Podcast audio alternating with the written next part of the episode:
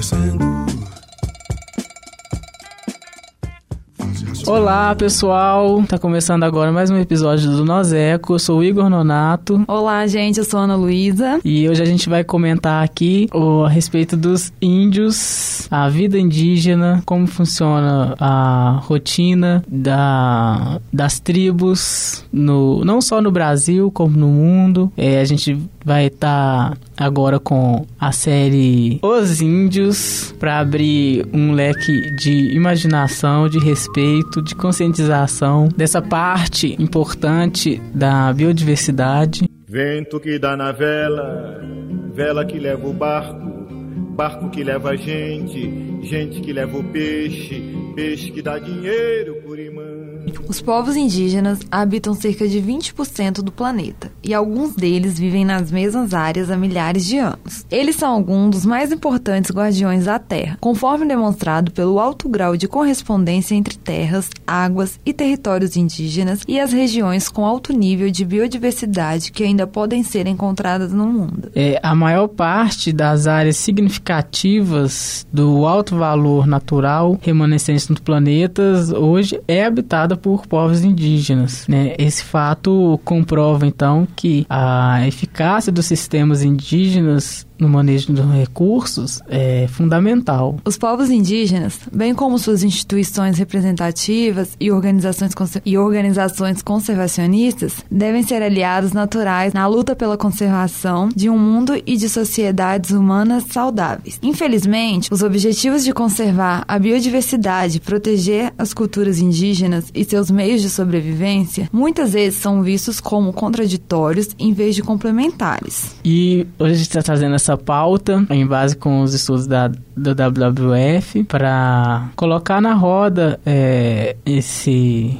tema a WWF que é uma rede aí de proteção ambiental muito ligada à natureza, trabalha muito nessa perspectiva de, de preservar, de cuidar e manter de, de pé o histórico é, da civilização e os povos indígenas é, e suas instituições representativas consagram aí todo o arsenal de cultura e de gente, né? Nessa série nós iremos abordar também um garimpo, muitas vezes explorados em terras indígenas, que infelizmente provoca um alto número de morte dos mesmos, até suicídio, a exploração irregular da floresta e como as leis atuais, como a FUNAI também está intervindo para tentar auxiliar esses povos. Porque nós temos asseguradas disposições né, constitucionais, né, para isso.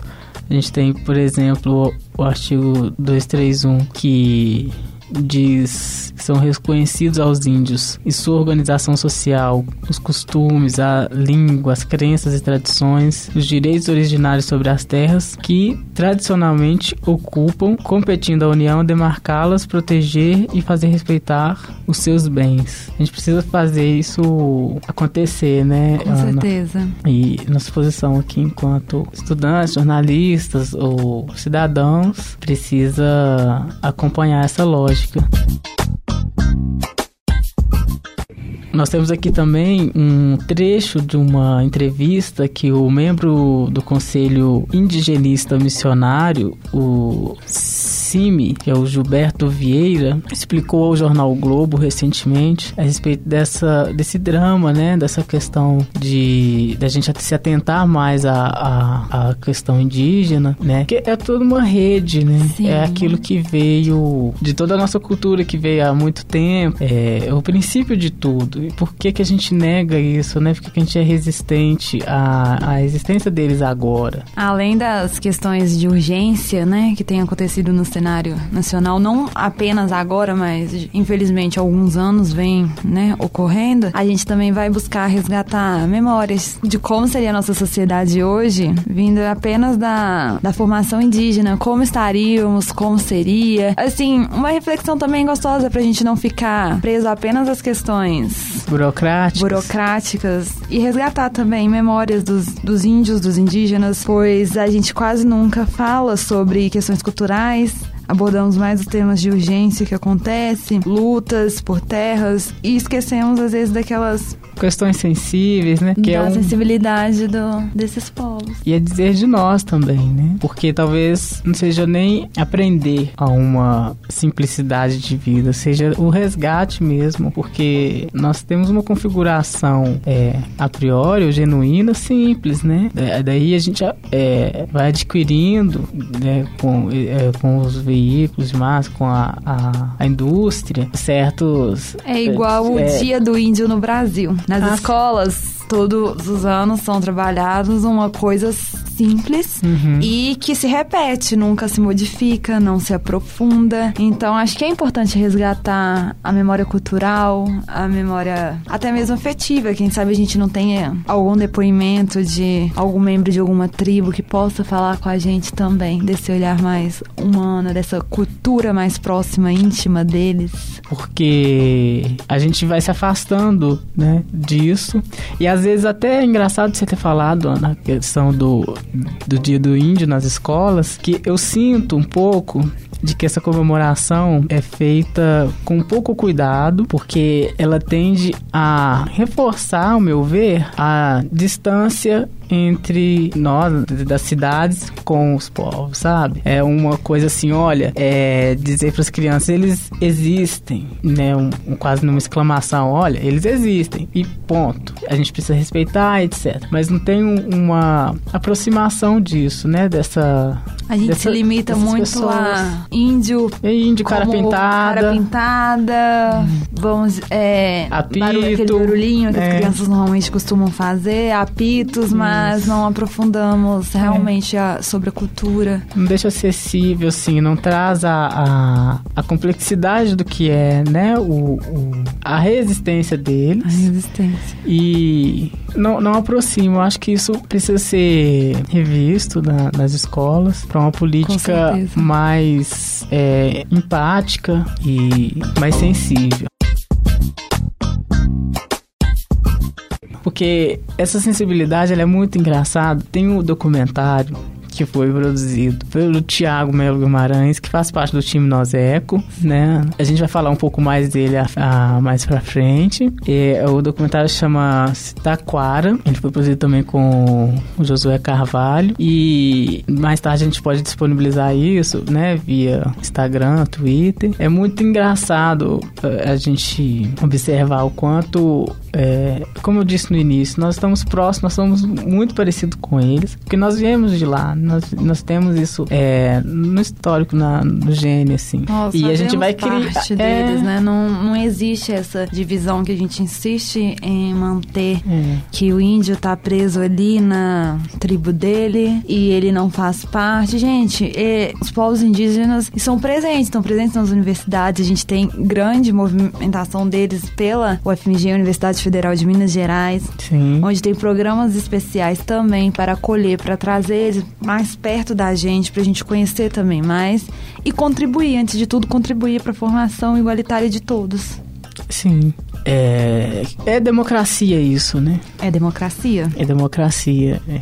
É, é a, a junção disso tudo, de gente, de corpos. É claro que entra aí também uma questão de competência econômica e política, né? Mas como você disse no início, Ana, muito bem, a gente tem que talvez é, se desvencilhar desse discurso mais, é, vamos dizer, ácidos partir para uma compreensão, uma reflexão mais serena, né? Que isso é importante, é saudável para nossa psique, inclusive. E aceitar isso é muito bacana, porque a gente abraça essa causa, né? Mas por uma, um, um respiro, assim, pessoal também. Que é lindo ver como eles se organizam e como tem um reflexo nosso ali na, na, naquela, naquela, naquela organização mesmo de, de, de cumprimentos, né? De, de família. É, e a gente vai perdendo isso, isso é muito chato. E a gente também tem que discutir um pouco mais sobre a representatividade de determinados setores poderosos. Poderosos, mas a gente quase não tem indígenas no poder, indígenas ali representando, porque eles real, são que estão mais próximos de tudo que vivenciam, de tudo que precisa melhorar, de tudo que precisa mudar. E a gente não tem os eles no cenário nacional, é poucos. Isso. E isso faz acontecer é, coisas sérias e que acabam levando a, a uma anula anulação ainda maior dessas pessoas. Né? É, é, muito o que diz o, o, o, Gilberto Vieira, como eu tinha comentado, no jornal o Globo, ele comentou numa entrevista que há projetos que pretendem liberar 50% de cada território indígena para o arrendamento, mas alertou também que essa atualização pode, a longo prazo, representar a perda de terras pela população tradicional. Então, a gente sempre vê essa linha tênue né, dos índios, é sempre uma, uma, uma disputa e também uma questão de conservação. Isso tem um desgaste enorme. Eu acho que um nome indígena que foi muito citado,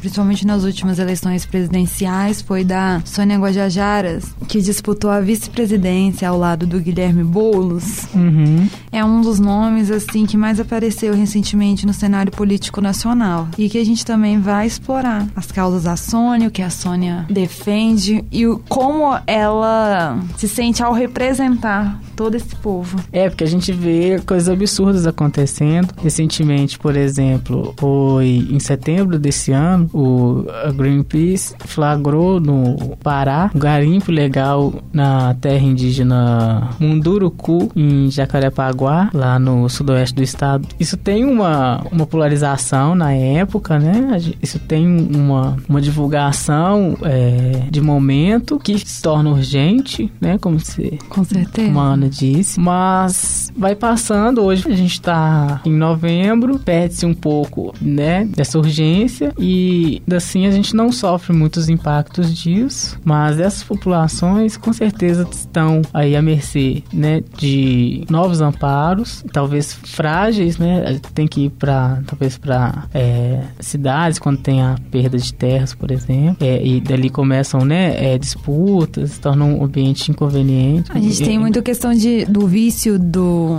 de alguns indígenas em bebidas alcoólicas, por essa questão da disputa de terras, de das mudanças que ocorrem ali ao entorno da do comércio, das aldeias né? deles e que muitos acabam entrando no estado de depressão. Então também é um, uma das causas que a gente vai abordar aqui.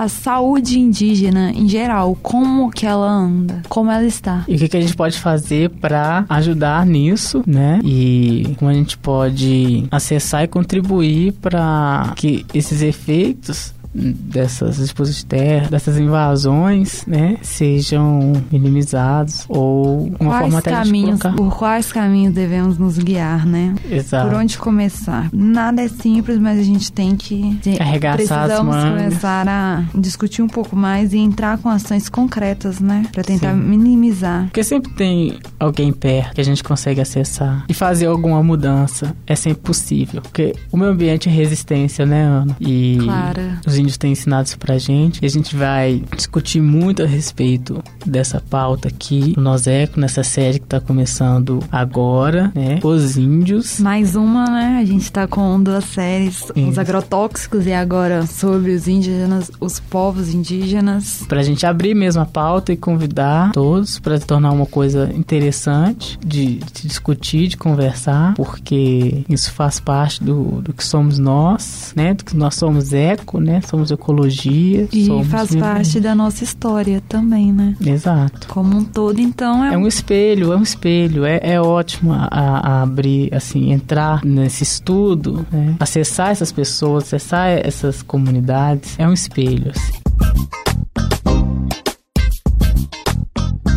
Então fica aberto o nosso convite para todos vocês debaterem junto com a gente, conversar um pouco mais, descobrir principalmente tem facetas do lado indígena que realmente a gente ainda não conhece ou a gente é muito falacioso, né? Uhum. Não transmite aquilo que realmente é. Então é isso, até o próximo programa. Nós Eco. Essa produção é do Lab SG onde você vem aprender.